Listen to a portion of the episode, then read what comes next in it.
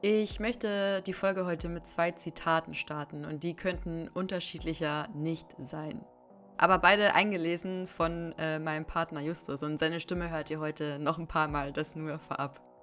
Das erste Zitat stammt von Benno Wolf. Er war Lagerschreiber im KZ Außenlager Müller-Verhardt und sagte 1987 bei einem Interview in Berlin folgende Sätze. In den ganzen sechs Jahren, in denen ich im Lager war, waren Freunde sehr wichtig. Es gab unzählige Situationen, wo man durch jemanden gewarnt wurde oder wo einem geholfen wurde. Und demgegenüber das Zitat von Janosch Gostonyi, Häftling im KZ Außenlager Müller verharrt.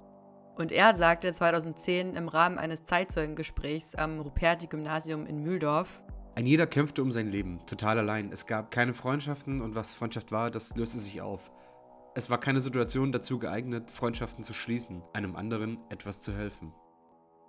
Mein Name ist Susi, ihr hört eine neue Folge meines Podcasts Zeitzeugnisse und heute spreche ich über das Thema Freundschaften in Nazi-Lagern. Und ihr sollt mitnehmen aus der Folge, dass wir das Zusammenleben unter den Gefangenen nicht zu sehr romantisieren sollten.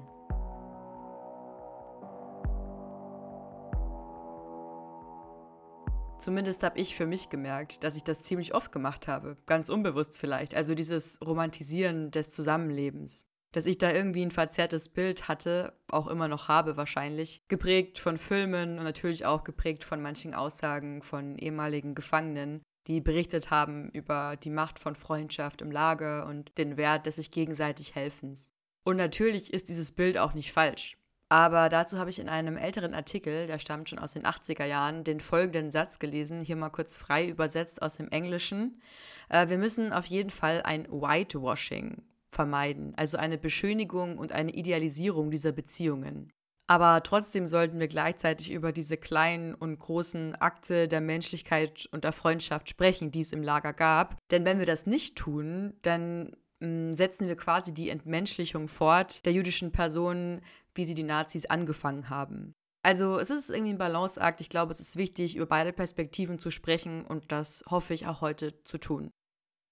Es gibt keine Studien dazu, wie viele Freundschaften in den Lagern geschlossen wurden. Wie sollte man das auch definieren? Klar. Aber es gibt schon einige Studien und Artikel dazu, wie sich diese Freundschaften ausgewirkt haben auf das Leben der Gefangenen. Beziehungsweise vielleicht ist der Begriff Freundschaft auch einfach sehr hochgegriffen. In einer Studie, über die ich heute auch nochmal sprechen werde, heißt es zum Beispiel stattdessen Social Networks. Also die Menschen haben sich quasi in analogen sozialen Netzwerken organisiert.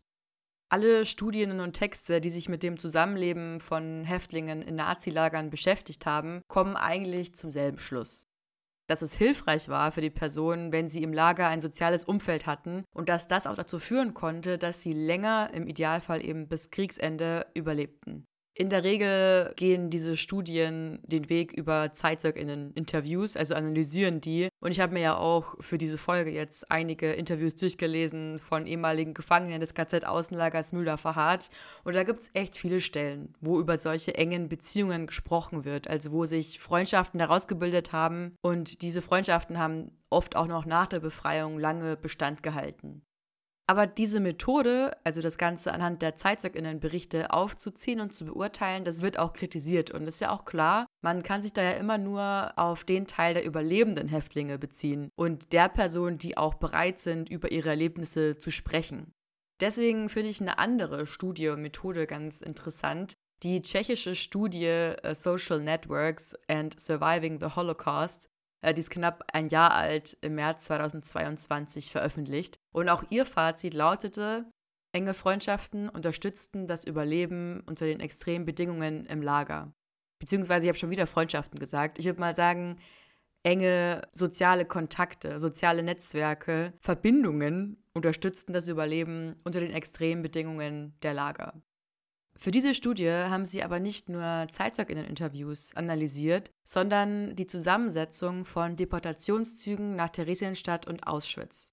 Und das Ergebnis ist echt interessant, nämlich dass Menschen, die vor der Inhaftierung einen Wohnsitz geteilt haben, die teilweise zum Beispiel in derselben Straße in Prag gelebt haben, Menschen, die gemeinsam inhaftiert waren, die gemeinsam in Theresienstadt ankamen, die ein Netzwerk bildeten dort, weil sie zum Beispiel denselben Beruf hatten und dadurch einfach Berührungspunkte. Diese Menschen haben soziale Bindungen untereinander eher ausgebildet und hatten deswegen eine höhere Chance zu überleben.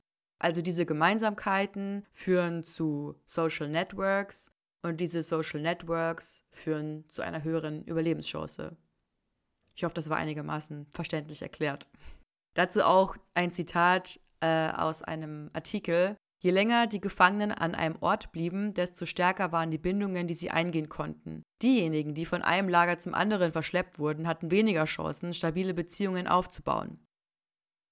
Und mit diesen Studien und Artikeln im Hintergrund sollten wir uns vielleicht nochmal ganz genau anschauen, wie diese beiden Zitate einzuordnen sind, die ich am Anfang eingespielt habe. Einmal Benno Wolf, der sagt, Freundschaft war super wichtig. In den ganzen sechs Jahren, in denen ich im Lager war, waren Freunde sehr wichtig.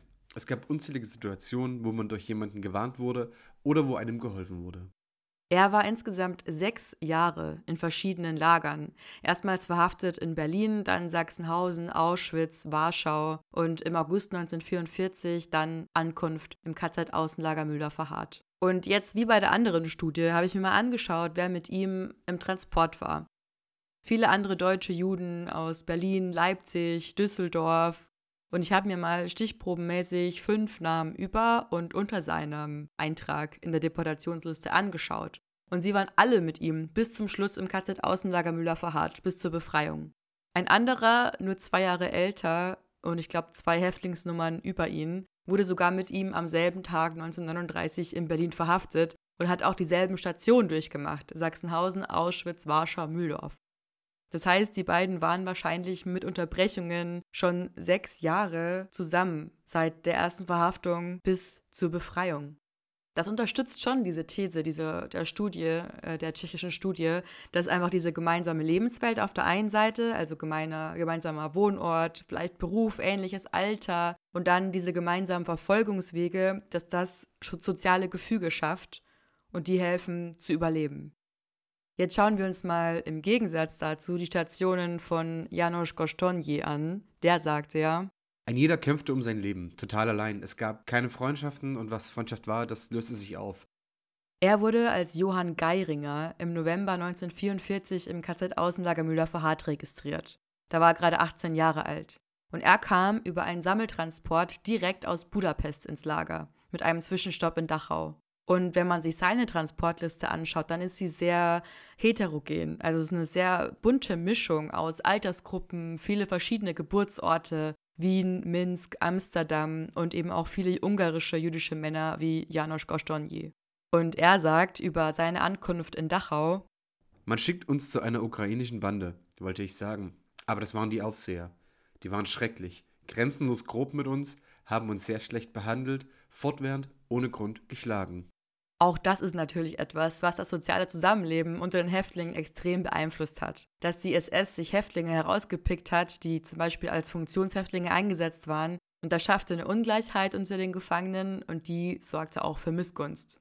Ein Gefangener des KZ-Außenlagers Müller-Verhardt schlug zum Beispiel die Rolle als Blockältester aus, weil er dadurch ja gezwungen gewesen wäre, das System der SS zu unterstützen und den Nazis zu helfen. Aber zurück zu Janusz Gostonyi. Äh, er kam dann an im KZ-Außenlager Müller-Verhardt und direkt in der ersten Nacht musste er Zwangsarbeit leisten.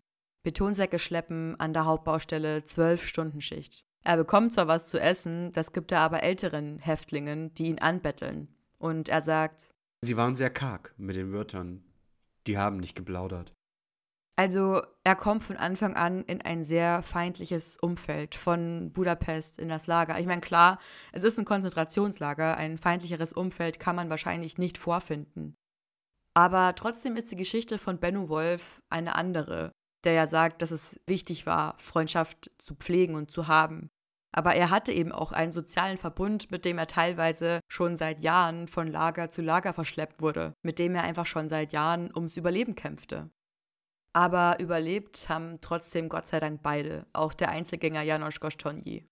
Und passend zu seiner Geschichte habe ich noch ein sehr interessantes Zitat von einem Überlebenden äh, aus Treblinka gefunden. Der sagt nämlich, auch Einzelgänger waren sich wahrscheinlich gar nicht bewusst, wie sie von anderen Personen gestützt wurden.